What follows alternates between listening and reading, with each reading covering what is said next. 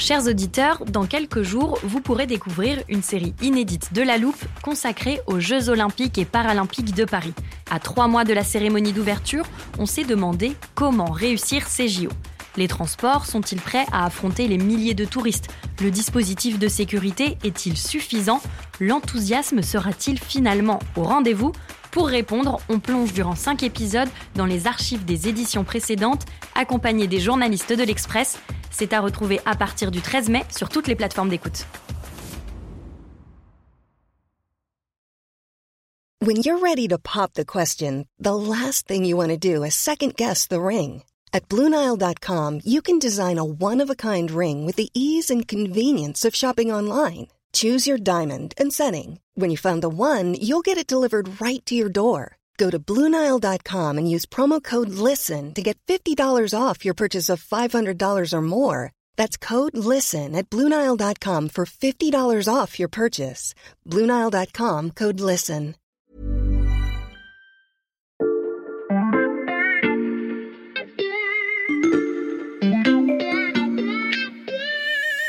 Salut, c'est Margot Lanuzel. Nous sommes le mardi 1er mars 2022. Bienvenue dans La Loupe, le podcast quotidien de l'Express. Allez, venez, on va écouter l'info de plus près. Imaginez un après-midi au Louvre. Vous faites la queue, parfois longtemps, et vous arrivez enfin dans la toute dernière salle d'exposition. Il y a beaucoup moins de monde que devant la Joconde, et pas de tableau au mur, c'est un peu bizarre. On dirait, ah bah oui, en fait, il y a que des écrans. Donc la première œuvre d'art, c'est un tweet. Je vous lis la légende. Ah, c'est le tout premier posté par le fondateur de Twitter, ok. Ah ça par contre c'est marrant là-bas, il y a un gif de petit chat avec un arc-en-ciel.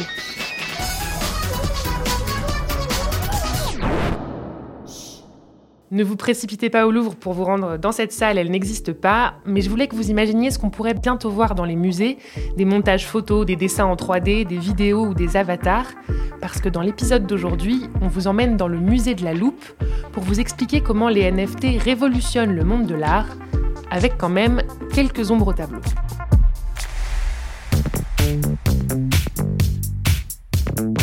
Si vous écoutez souvent La Loupe, vous connaissez le guide parfait pour une visite sur ce nouveau marché de l'art. Il m'attend au bout du couloir. Salut Raphaël. Salut Margot. Raphaël Bloch du service économie de l'Express. Ensemble, on va faire visiter à nos auditeurs le musée de la Loupe. C'est très pratique, comme c'est nous qui l'avons imaginé, on y a mis toutes les œuvres qu'on voulait. On valide nos tickets et c'est parti. Alors, on va commencer par cette œuvre. Euh, je veux pas dire de bêtises, mais je pense que je connais. Je dirais que c'est les Nymphéas de Claude Monet. Ouais, exactement. Alors après, bon, je ne sais pas si, si tu aimes bien euh, ce tableau, euh, s'il te plaît en particulier, mais en tout cas, ce qui est sûr, c'est que ce qu'on a là sous les yeux est unique. En fait, c'est un tableau qui est, qui est rare, quoi. Ok, mais je vois pas très bien où tu veux en venir. Bah, en fait, justement, euh, si je te parle de la rareté de ce tableau, c'est que pour les NFT, c'est exactement le même principe. Euh, les NFT, ce sont des non-fungible tokens. Ce sont des sortes d'unités numériques enregistrées sur, euh, sur une blockchain et qu'on ne peut avoir qu'en un seul exemplaire. Si je te prends l'exemple du tableau de, de Monet, bah, en fait, ce tableau, tu peux l'acheter. Tu vois, à la fin de, euh, de la visite, tu peux très bien prendre un poster ou un petit magnète que tu mettrais sur, euh, sur ton frigo. euh, sauf que ça n'est qu'une copie. Ça n'est pas le tableau que tu as emmené euh, sous ton bras. En fait, avec euh, les NFT, c'est le même principe. C'est-à-dire que tu vas avoir une œuvre unique sur la blockchain que tu vas pouvoir bah, balader avec ton portefeuille numérique.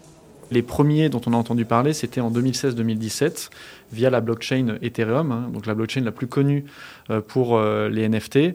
Et, euh, et en fait, bah, cette technologie permet de euh, créer des objets euh, uniques et en plus de les tracer. Alors pour ceux qui ne savent pas encore ce qu'est la blockchain, je rappelle qu'on a rangé sa définition dans l'armoire de la loupe. N'hésitez pas à aller l'écouter. On revient dans notre musée. on ouvre un champ des possibles qui est extrêmement important. Et c'est pour ça qu'on parle aujourd'hui de nouvelle renaissance. Ah, j'ai oublié de te prévenir, Raphaël, j'ai aussi pris un audio guide pour nous accompagner pendant la visite. Je vous présente John Carp, auteur de NFT Révolution et co-animateur de l'émission NFT Morning. Je lui ai demandé pourquoi des gens étaient prêts à payer de l'art numérique alors qu'on peut le consulter gratuitement sur Internet. La grande différence, c'est être propriétaire du titre, justement, qui vous donne l'original. Et donc, c'est vraiment, ça, nous replace dans cette logique de collectionneur qui a toujours eu dans le monde de l'art.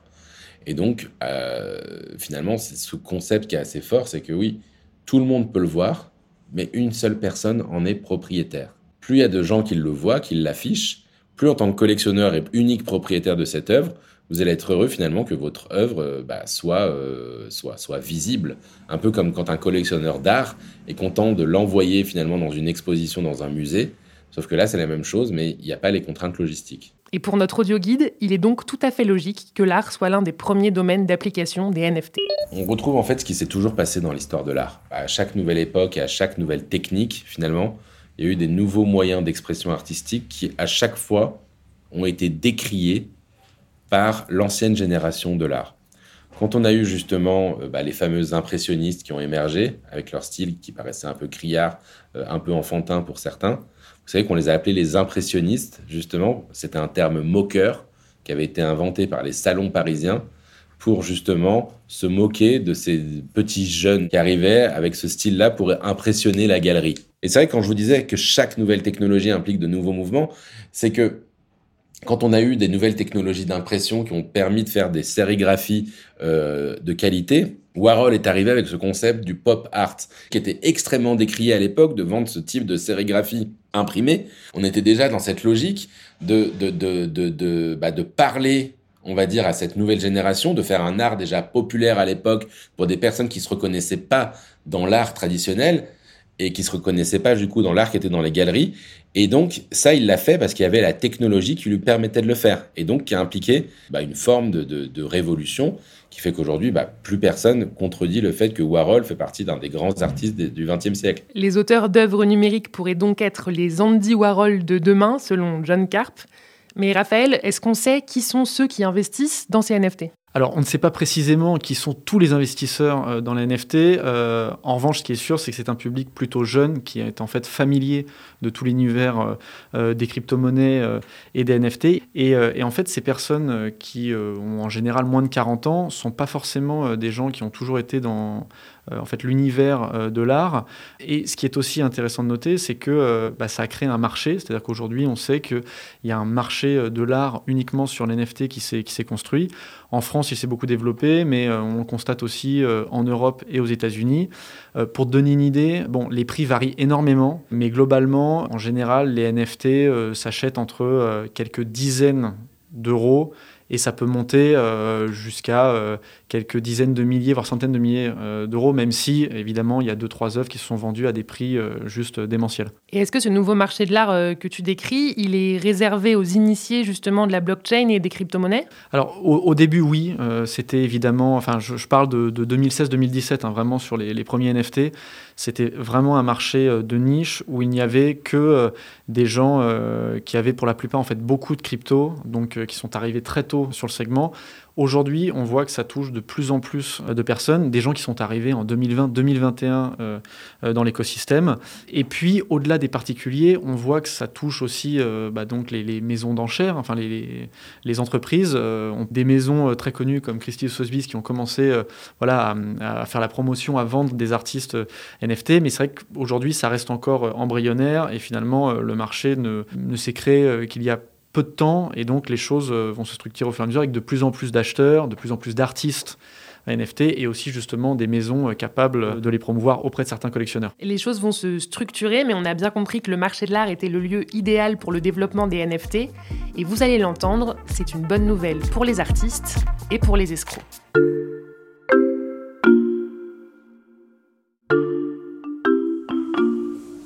Dans notre visite au musée de la Loupe, Raphaël, il y a une œuvre que j'avais surtout envie de voir, c'est celle de Beeple.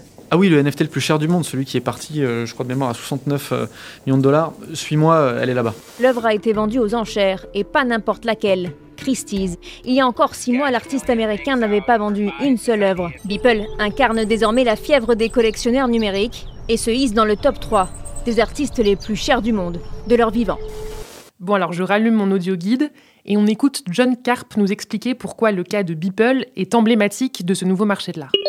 Donc euh, depuis une vingtaine d'années, on a des artistes numériques qui ont émergé, qui sont des experts en fait de, bah, de la 3D, du design, du graphisme, du collage, euh, de l'art euh, collectif, de la, il y a beaucoup beaucoup de choses en fait dans le numérique. Et ces artistes-là, jusqu'à présent, on les retrouvait sur les réseaux sociaux. On les retrouvait sur bah, Instagram, par exemple, beaucoup. Euh, ils partageaient leurs œuvres, ils avaient des followers. mais on les retrouvait pas en galerie, on les retrouvait pas dans les maisons d'enchères. Et d'ailleurs, pour l'anecdote, quand on prend l'artiste Beeple, le fameux artiste qui a vendu l'œuvre Every Days euh, il y a bientôt un an chez Christie's pour 70 millions de dollars. Euh, quand on lui demandait en fait, euh, il y a bah, justement un an plus tôt, comment ça se passait le business pour lui, il vivait pas de son art. Pourtant, il faisait une performance assez incroyable, qui était depuis plus de 13 ans tous les jours de poster une nouvelle image 3D sur son réseau social.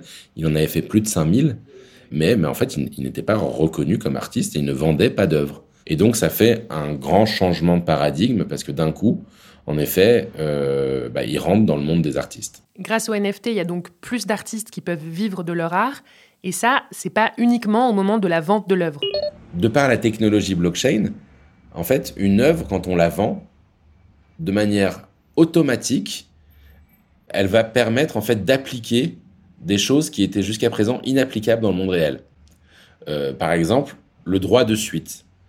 Euh, en France, on a un droit qui s'appelle le droit de suite. Ça veut dire ça permet théoriquement à des artistes de toucher des royalties quand leurs œuvres sont vendues euh, entre les collectionneurs. Dans les faits, c'est inapplicable. Parce qu'imaginez entre un vendeur en Chine et un acheteur à Dubaï qu'une maison, de, un représentant de l'artiste en France aille courir après cet argent, euh, c'est extrêmement compliqué.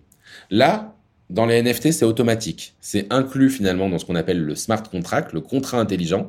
C'est que dès l'achat de mon œuvre sur le second marché, de manière automatique et sans que personne n'ait le choix, une partie de cet argent qui était prédéfini au début va revenir dans mon portefeuille. Jusqu'ici, on a plutôt parlé des avantages des NFT par rapport au marché de l'art classique.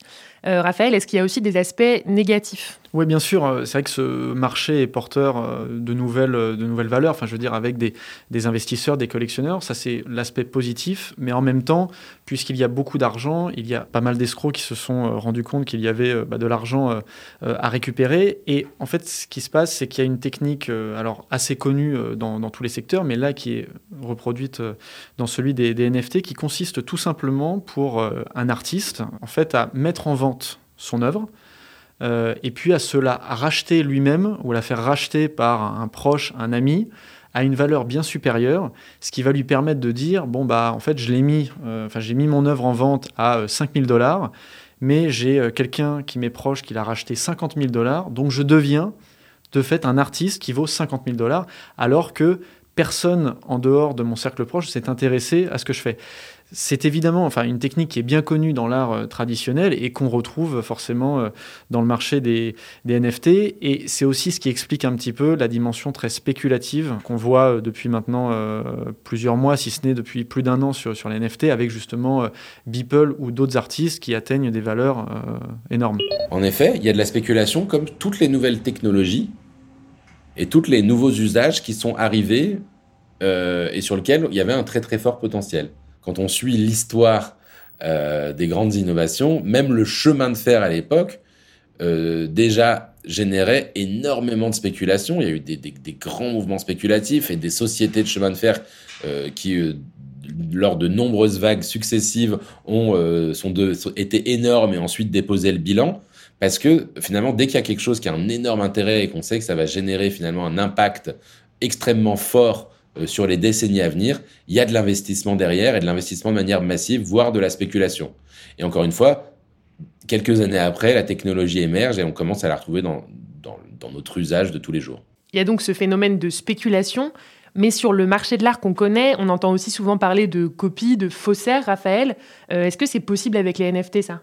Oui, ouais, c'est évidemment, en fait, même presque très simple euh, de, j'allais dire, de tricher, quoi, de faire des, des copies euh, avec euh, des NFT. En fait, si tous les deux, là, on voulait bah, s'amuser à, à, copier une œuvre, il suffirait qu'on aille, bah, par exemple, sur Internet, on prend une image d'un Picasso, et on va l'inscrire avec nos noms euh, la blockchain. Alors quand je dis nos noms, c'est plutôt en, termes de propriétaire. On va évidemment pas signer un Picasso parce que tout le monde verrait que c'est c'est une escroquerie. Mais donc voilà, il est assez simple finalement de récupérer une œuvre, de l'inscrire sur la blockchain et de dire voilà, j'en suis le propriétaire.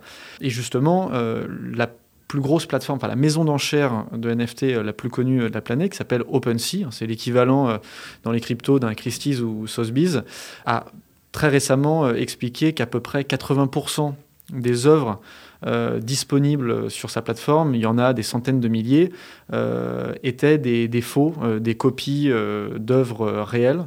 Et pour justement surveiller bah, les faussaires, pour les détecter, hein, pour nous détecter avec notre Picasso, ils vont utiliser un logiciel d'intelligence artificielle qui va en permanence regarder, enfin fouiller sur Internet pour voir si euh, il n'y a pas des œuvres qu'un artiste aurait pu afficher sur Internet et qui se retrouvent faites copier par, euh, par des faussaires euh, sur leur plateforme. Ok, et si j'arrive à m'acheter un vrai NFT grâce à la technologie que tu nous décris, est-ce qu'il est protégé ou est-ce que je risque un cambriolage comme dans les musées? Oui, alors justement, tu ne risques rien parce que la blockchain va te garantir en fait la propriété de ton œuvre.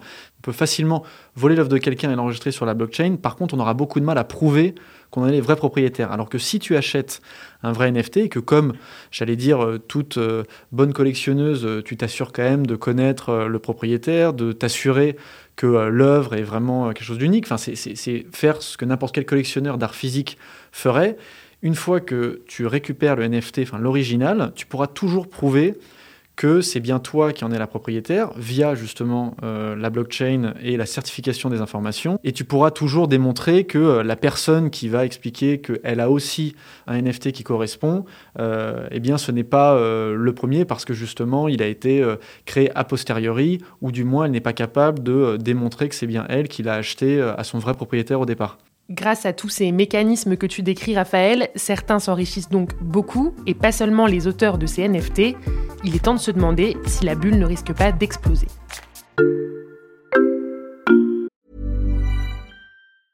Hiring for your small business? If you're not looking for professionals on LinkedIn, you're looking in the wrong place. That's like looking for your car keys in a fish tank. LinkedIn helps you hire professionals you can't find anywhere else, even those who aren't actively searching for a new job but might be open to the perfect role. In a given month, over 70% of LinkedIn users don't even visit other leading job sites. So start looking in the right place. With LinkedIn, you can hire professionals like a professional. Post your free job on linkedin.com slash people today. Tiens, regarde Raphaël, là, il y a un NFT avec une signature euh, qu'on connaît, c'est Damian Hurst. Il est connu pour avoir mis une vache découpée dans du formol. Je sais pas si tu vois de quoi je parle. Ouais, ouais, elle est géniale. Et John Carp, justement, il m'a expliqué pourquoi certains artistes déjà cotés se mettaient au NFT. Attends, je lance mon audio guide. Euh, il y a l'artiste Damien Hirst, hein, qui a très très bien marché, en effet, hein, euh, qui est rentré dans cet univers par la grande porte, en créant par exemple ce concept, justement, qui joignait un peu les deux, de 10 000 NFT, euh, qui étaient tous ces séries de points. Enfin, pour ceux qui connaissent, voilà, c'est son style assez caractéristique ces points de peinture colorés, il a, en fait, c'était d'abord un NFT. Et ensuite, à un moment donné, vous aviez la possibilité de détruire le NFT pour récupérer l'œuvre physique ou de ne pas récupérer l'œuvre physique, justement. Et du coup, ça a eu énormément de succès. D'ailleurs, pour l'anecdote, la plupart des gens ont gardé l'œuvre NFT plutôt que l'œuvre physique. Il faut comprendre aussi que, voilà, les artistes contemporains ou les artistes classiques qui arrivent et qui disent je vais me contenter de scanner mon œuvre et de la vendre, il y a 99% de chances aussi que ça ne marche pas. C'est l'histoire que vous racontez qui est importante. Euh, il faut arriver avec un concept original. C'est comme dans le monde de l'art. Il faut faire quelque chose qui soit que, la création que vous apportez d'un point de vue numérique ait du sens. Donc les acteurs sur ce marché sont de plus en plus nombreux. Tu nous parles aussi des prix qui s'envolent, Raphaël. Euh, jusqu'où peuvent-ils aller ces prix?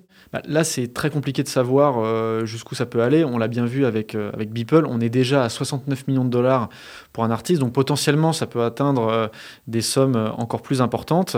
après, ce qui est intéressant, c'est de voir en fait, la dynamique au-delà des, des, petits pics qu'on observe avec tel ou tel artiste. ce qui est sûr, c'est que voilà, c'est un marché en pleine expansion pour deux raisons principales. D'une part, parce qu'il y a bah, des collectionneurs qui veulent dénicher les prochains grands artistes. Donc il y a une course à l'investissement sur euh, tel ou tel euh, euh, peintre, sculpteur qui va faire son NFT où que ce soit sur, la planète. Et puis il y a une deuxième chose qui concerne les crypto-monnaies, parce que les investissements euh, ne se font pas en dollars ou en euros, mais en crypto-monnaie. Et ce qui se passe tout bêtement, c'est que euh, bah, une œuvre qui est achetée euh, en Ether, donc l'une des principales crypto-monnaies, va avoir une certaine valeur. Et en plus, potentiellement, la crypto-monnaie, donc l'Ether, va s'apprécier dans le temps. Et donc, on retrouve un double phénomène avec à la fois une œuvre qui va s'apprécier et en plus la crypto-monnaie dans laquelle on l'a achetée qui va voir son cours progresser. Donc, il y a bien un risque que la bulle des œuvres d'art numérique éclate. Et malgré ça, John Carp est persuadé que c'est une tendance qui va s'installer. La technologie NFT et la blockchain va se répandre, quoi qu'il arrive, dans l'art, dans les dix prochaines années, sur l'intégralité des œuvres, qu'elles soient physiques, physiques ou numériques. Enfin, vous vous rendez compte que aujourd'hui, un certificat de propriété, un certificat d'authenticité d'une œuvre, c'est un bout de papier qu'on trimballe, euh, qui peut être faux, qui peut être vrai. Alors qu'à côté, vous avez la blockchain qui est 100% fiable. Ou ça veut dire que vous avez exactement qui a possédé cette œuvre du début à la fin, depuis la signature de l'artiste jusqu'au propriétaire actuel. Donc, forcément, déjà en termes de sécurité, vous pouvez, enfin ça, je peux vous le signer les yeux fermés, euh, les certificats d'authenticité vont passer par la blockchain et ça, ça va arriver très très vite. Après, après c'est là, ce qu'on observe avec euh, le marché des NFT, c'est finalement ce qu'on observe à chaque fois qu'il y a, euh, bah, j'allais dire, une, une, forme de bulle, enfin, je veux dire, une croissance effrénée sur tel ou tel segment. Ce qu'il faut simplement avoir en tête, c'est qu'il il y a une histoire de, maturité et que de fait, quand les choses vont aussi vite, il y a des excès. On les observe déjà avec des artistes qui atteignent des cotes qui sont totalement ridicules. Donc, il va falloir faire bah, de l'éducation, c'est-à-dire que les gens comprennent un petit peu comment ça fonctionne euh, que certains collectionneurs euh, peut-être euh, bah, acceptent des pertes sur des investissements qu'ils ont pu faire dans des artistes qui ne valent pas plusieurs millions de dollars. et finalement, ce qu'on voit avec les NFT, c'est ce qui s'est passé avec Internet, c'est-à-dire que au départ, il y avait voilà des, pages Internet, des sites Internet qui étaient rachetés des millions de dollars, euh, parce que bah, les entreprises se positionnaient toutes pour avoir un accès euh, à Internet, parce que les sites Internet étaient les fenêtres euh, sur Internet. Et, et à l'époque, donc au milieu des années 90, les gens disaient bah, il y a beaucoup de spéculation, tout ça va exploser. Il y a eu effectivement la bulle Internet, tout ça a explosé, mais ça a quand même débouché sur des Google, des Amazon, enfin disons des géants de cette euh, économie, euh, comme on risque d'avoir euh, dans les dix ans qui viennent des géants des crypto NFT, que ce soit des artistes ou des entreprises qui se seront développées sur ce créneau. On va suivre ça avec toi, Raphaël. Tu reviendras nous en parler dans la loupe. Merci d'avoir joué les guides dans ce nouveau marché de l'art. Un plaisir, Margot. Raphaël Bloch du service économie. Il n'est pas toujours disponible pour vous accompagner au musée, mais vous pouvez retrouver tous ses articles sur le site de l'Express. Profitez-en, le premier mois d'abonnement est offert en ce moment. Et si cette visite vous a plu, vous pouvez aller lui mettre des étoiles ou des commentaires et surtout vous abonner à la loupe pour ne rater aucun épisode. Rendez-vous sur votre plateforme préférée, Spotify, Deezer ou Castbox par exemple. Cet épisode a été fabriqué avec Charlotte Baris, Maxime Duché, Jules Benveniste, Lison Verrier Xavier Yvon. On se retrouve demain pour passer un nouveau sujet à la loupe.